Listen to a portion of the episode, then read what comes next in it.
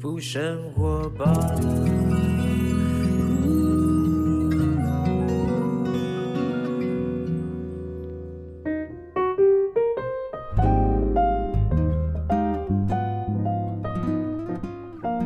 欢迎来到幸福生活吧，我是空中的 bartender 小马倪子君。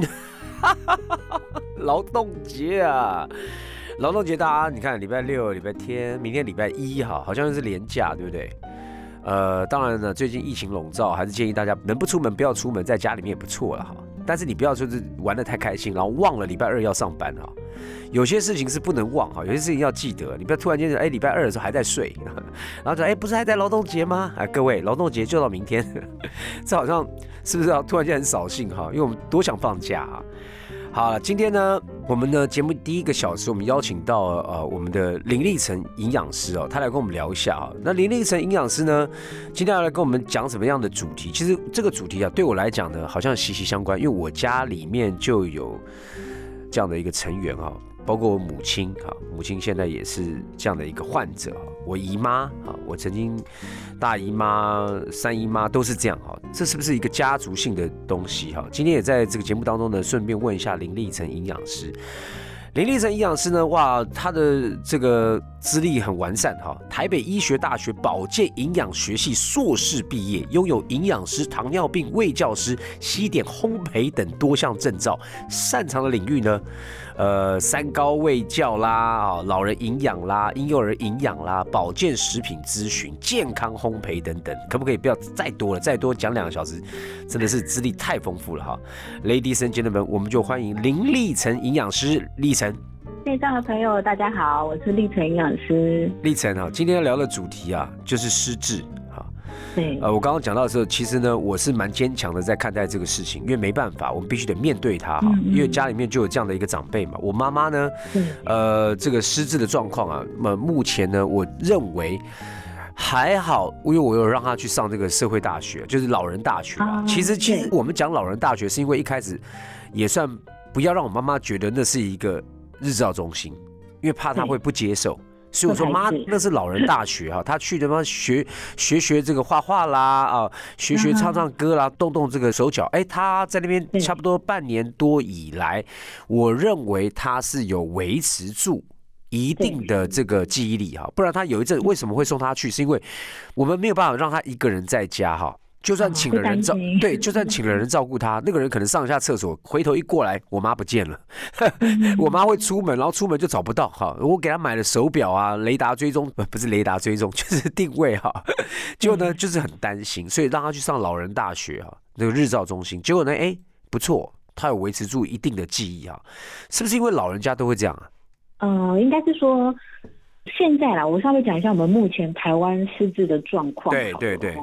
现在已经一一一年了，民国一百一十一年了。那数据到去年年底来看，哈，台湾六十五岁以上的老人，每十三个人就有一个失智，然后八十岁是五个人里面有一个失智，其实失智的比例真的很高。那刚刚马哥今天有提到说，家族会不会有这个遗传的问题？对我大姨妈，我大姨妈、三姨妈都是到到六七岁以上，然后开始不太哎记忆力变差，然后八十岁的时候，因为我妈现在八十四嘛。哇，真的是那个，你知道，作为儿女的，作为这样的一个病患的家属呢，你不认识这个症状的话，你会很受挫的。才刚刚跟他吃完饭，他等下就出来讲说，哎，那今天要吃什么？就他刚刚问你一个话，他下一秒回头马上问你同样一件事，而且一问问六七次，你会觉得说，天哪，这这是正常吗？当然不正常啊。但是你要知道，他只活在当下，他没有过去，也没有未来。失智症真的是活在当下，他只有当下他的感觉而已。嗯，所以你当下的感受，对哦，那这个有可能。是家族遗传的可能性是相当大的，是不是？家族失智症它是一个显性的遗传，所以如果你真的有家族史的话，其实呃下一代罹患的机会真的会稍微大一些些。那再来就是年纪啦，年纪的部分，我们接下来可能就稍微跟大家讲一下失智分的种类好了哈。好，那失智其实它有分成是退化型的。所以妈妈有可能呃遗传占一部分的比例，但是有一部分可能是因为。退化、老化、脑部的退化、老化。那历程，那你说台湾呢？台湾为什么八十岁以上五个就有一个，这个比例也太高了吧？台湾是为什么呢？一个海岛型国家，这跟我们的地理位置、气候啊、生长环境有关吗？饮食文化有关吗？其实饮食文化也占蛮大的一个比例。那再来就是比例会这么高，其实跟我们这几年这个老化的程度很快，高龄化，我们再再过几年就要走进了这个超高龄化的一个。国际哈了。对，上次讲这个数据本来是五年，但是我是去年讲，所以现在只剩下四年多了，四年。对呀，马上就要高龄化的社会哈。哎，anyway，反正就是很可怕。五个五个人里面就有一个是老人。对对对，五 五个人比例很可怕。五个人当中有一个是老人，各位，我们台湾才两千多万人，这很可怕哎。五个人当中有一个就是年纪的老人，那他怎么定义老人呢？是七十岁以上还是八十岁以上？在台湾还是用六十五岁以上。那在日本呢？他们已经是每个国家定义不太一样，因为日本他们比较长寿嘛。那六十五岁其实活动力都还很好，所以在日本他们老人医学会他们是定七十岁以上。了解。那在台湾是六十五岁。所以因为呢，台湾有这样日趋老化的一个现象，所以呢，当这个老人家密度越高呢，失智症的比例也就上升，就感觉到没错，对，就觉得很可怕。但刚刚讲到像我妈妈，你说她可能是一半是来自于遗遗传，一半是来自于她年纪大而退化，那这个是全世界的喽，全世。界只要人类上了一个年纪之后，他就有退化的症状。那我们怎么分别？OK，好，因为其实失智就像我刚刚讲，第一个大部分的一个患者都是退化型的失智。那退化型里面，它又分成大家最常听到的叫做阿兹海默症。对。那再来就是呃，如果比较年轻一点的，譬如说五十岁之后才发生的，呃，就是以这种额颞叶型的一个失智症。它主要是脑部的障碍啊，侵犯到大脑的某些部位所造成的，那这个年纪就会比较轻一点点的。对，那第二个呢，比较常见的就是叫做血管型的失智，因为像我外公呢，他就是血管型的失智。那什么叫血管型的失智？它其实就是因为脑中风所造成的。OK，那脑部的血液循环不好，所以造成脑细胞的。呃，死亡，然后进而造成一些认知功能啊、学习力的降低，所以这个其实是自证第二个大的主因。了解了解，他不管是怎么样的一个发生什么样的一个问题，不管是阿兹海默的问题，还是说血管堵住哈脑中风的问题，最后的结果的答案会归纳为一种症状叫失智症。那我们怎么去辨别老人家开始失智症？因为你知道忘东忘西，我们年轻人也会啊。对，我们有怎么分辨他到底是不是失智？因为我觉得他就是记忆力变得比较差，可是。我大概因为我有了解过这个病症，我有做过呃带我母亲去做过检测哈，他大概有一些步骤。那我们请立成营养师，你跟大家讲一下，我如果家人当中有类似可能疑似，甚至于我们自己，我们怎么做检测啊？OK，我们一开始的时候，其实失智症它分成三个阶段了，在初期三个阶段，初期的时候其实它症状很轻微，有些人只是想说，哎，只是好像事情记不住。但就很容易被忽略，然后甚至就会延误到就医。那我教大家，其实，呃，它跟我们的健忘不太一样。健忘的意思就是，呃，单纯的忘记事情，你可能事后还会再想起来。所以要判别有没有走到失智的那个程度，其实我会建议大家可以用想不想着起来这件事。譬如说，你手机可能忘记放哪里了。你可能隔了几分钟想起来放在哪边，可是失智症的人呢，他基本上是想不起来。OK，他想不起他的手机放哪里，然后隔了再久他也想不起来。哎，这个呢，哇，哎，可是我身旁好像有朋友很年轻也这样，怎么分辨呢？会不单单只是看他的记忆力，还会看他的情绪。比如说他以前的情绪都很温和，然后突然变得最近很暴躁，然后情绪起伏比较大。再来就是个性，变得很多疑，会猜忌，就觉得哎，怎么好像一年用，怎么好像在偷我东西？那或者是觉得好像他的这个钻石戒指不见了，是不是家人偷了？会变成会有这种疑心病变重了。你知道我之前看了一部电影叫《Father》，父亲哈，呃，就是安东尼奥霍普金斯他演的电影，就在讲老年人得到阿兹海默症失智啊。你知道那个我看的时候边看边掉泪。他们掉到一个很怪的空间，他们没有办法辨别时间了，扭曲了，人也忘了，甚至还会呃不记得这个你是大儿子呃还是你是外陌生人？连最亲的人对他你知道所以我觉得这样可想而知，我们多么能够去体谅跟包容他们在失智症当中呢？他们自己可能也慢慢发现自己有一些东西不太对劲了，但是也没有办法救。所以他就越来越觉得什么个性啊、情绪啊、开始变得暴躁啦、易怒啦等等的，这个都是会发生，甚至有些严重他会打人呐、肢体的攻击，那但也许他自己也不愿意这样。对，那其实真的就是走向疾病嘛，所以失智它不是，它是一个综合的一个症状的一种疾病。那如果发生这样，呃，例如说他开始进入到中度哈，我们先讲哈，嗯轻度我们刚刚讲说啊，他可能忘了，然后他真的不记得有带这个东西。那么中度的话怎么辨别？中度的话是什么样的一个叫中度？呃，中度的话，它已经影响到他的日常生活自理能力，可能都会变得很困难。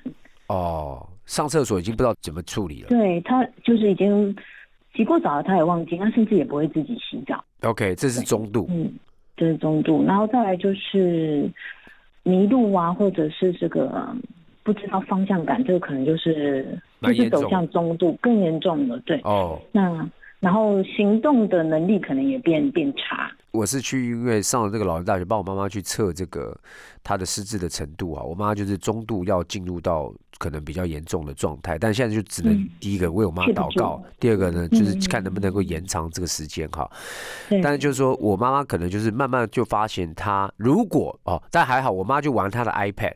所以他在玩嗯 iPad 的时候，我每次看他玩 iPad，我就心里面非常安心，因为他至少逻辑性还够，因为他还会玩那个电动玩具。啊如果当他玩这个电动玩那你可以，试着把他电动玩具的种类替换，因为我们大脑的刺激要要变化。OK，好，嗯给他去玩一下那个呃别的 萨尔达传说。对对对对，帮他下载一些不一样的。没有啊，就是说，基本上我听那个意思是跟我讲说，如果说当你的家人有面对遥控器拿起来，他不知道这是什么，嗯，或者电话拿起来他不知道这是什么的时候呢，就是中毒了，因为他连逻辑就是基本上生活机能当中出现的科技产品，他完全不知道这是用来干嘛的。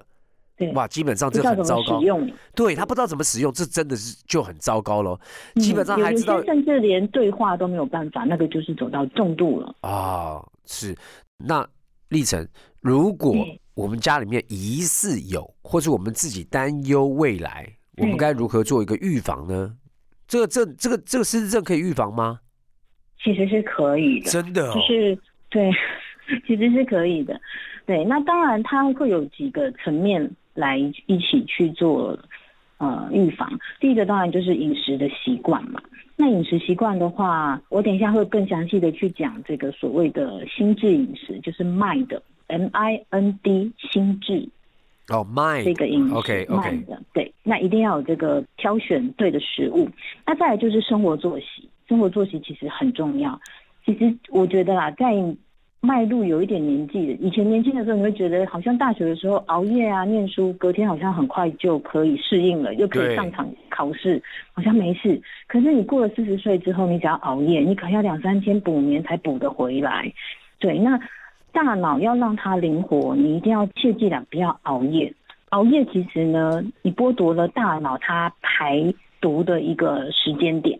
我们的大脑只有在睡觉的时候，它能代谢废物。是是你没有适时的让它代谢废物，它的这个呃自由基氧化的一些产物就很容易堆叠在我们的脑部的这个细胞。嗯那堆叠久了，其实我们的脑部的整个神经传导啊、细胞能力都会受损，那其实就很容易让你脑部走向退化。嗯是，所以除了饮食、生活作息是很重要，再来就是一定要运动，这个是一定要强调了。那呃，基本上运动不用到太激烈。我们常常在讲说，像四五十岁，如果你没有那个很规律的运动的话，其实你用这个健走，要走到有点喘哦，有点冒汗，有点出汗，那大概走呃一到两公里，其实呢就可以让你的失智的几率可以降低将近将近五成哦，五十 percent 这么多。哇哦，所以运动非常重要啊。但有没有什么样的一个呃，除了运动之外，有没有什么样的智力上面的一个呃的培养哈？就是脑部的刺激，譬如说玩数独啊，然后像这个桌游类的，其实都可以帮助呃老人家的脑力哎，这样讲起来的话，打麻将是不错，对不对？其实是不错的。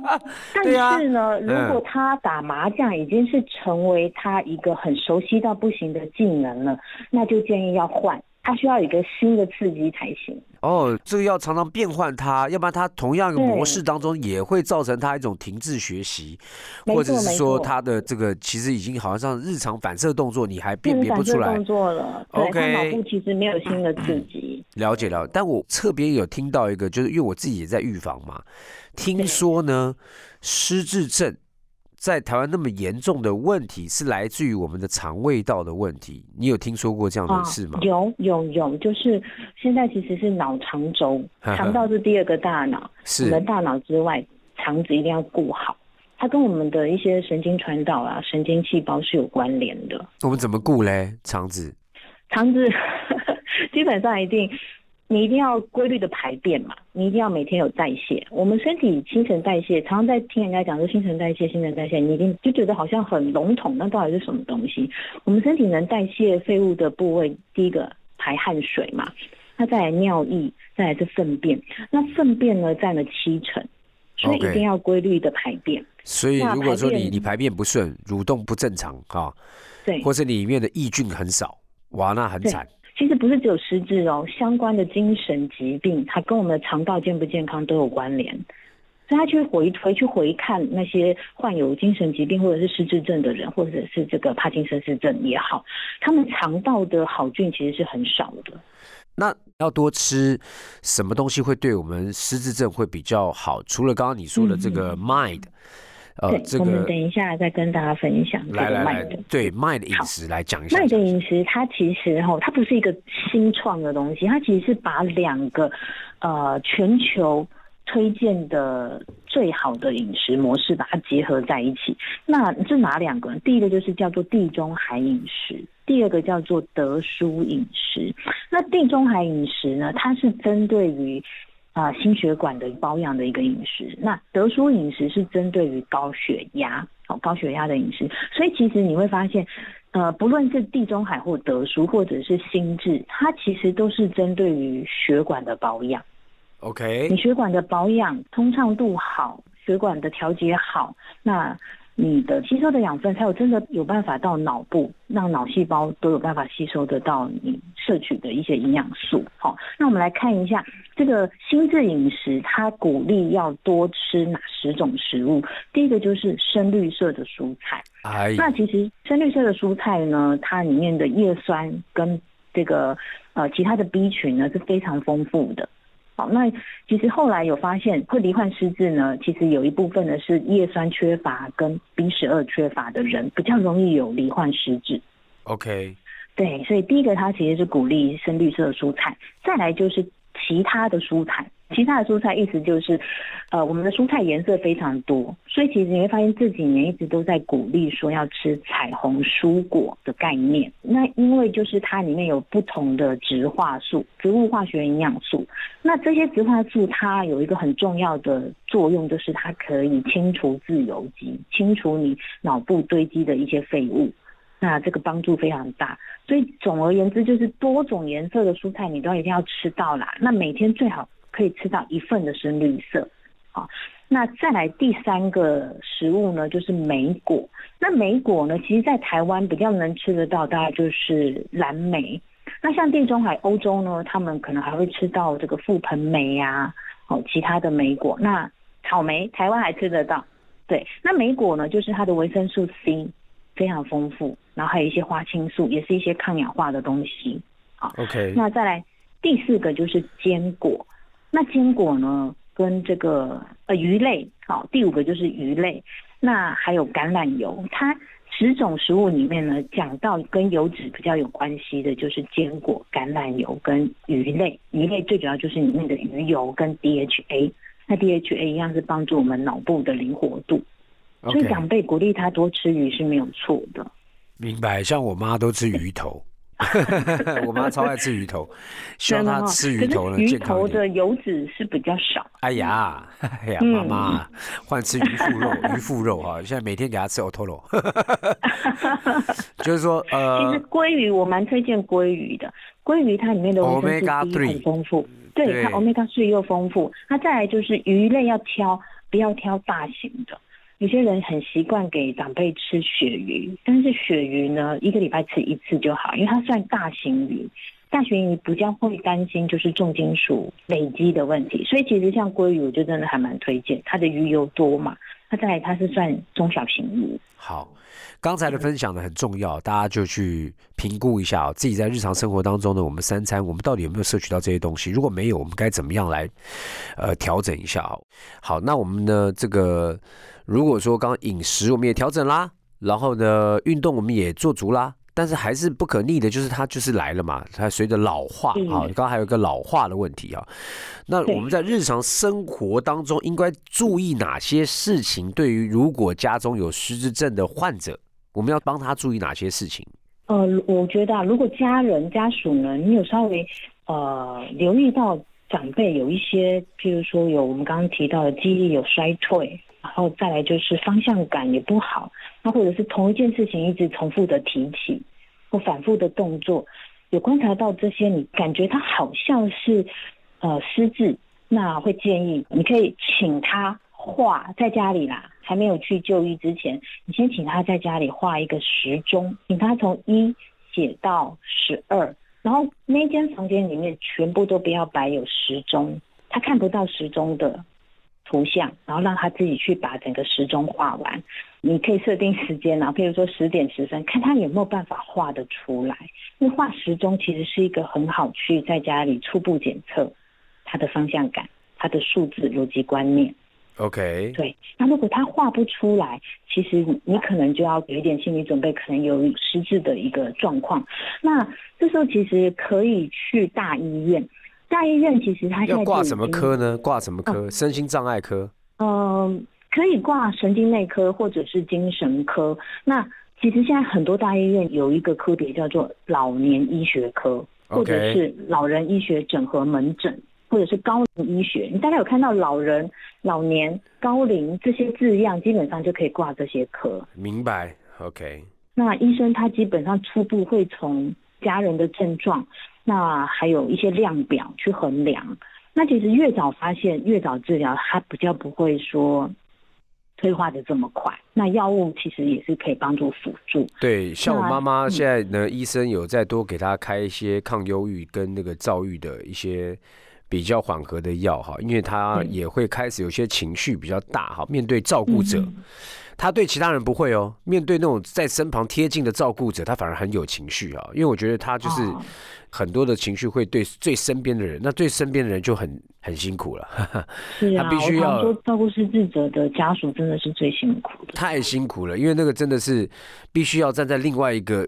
角度来看待这样的一个，要不然我们很容易被这个症状拉进去，就变成我们很痛苦、很躁郁、很忧郁。你可能掉入那个情绪对对对对，因为因为因为真的你没有办法接受，说怎么了？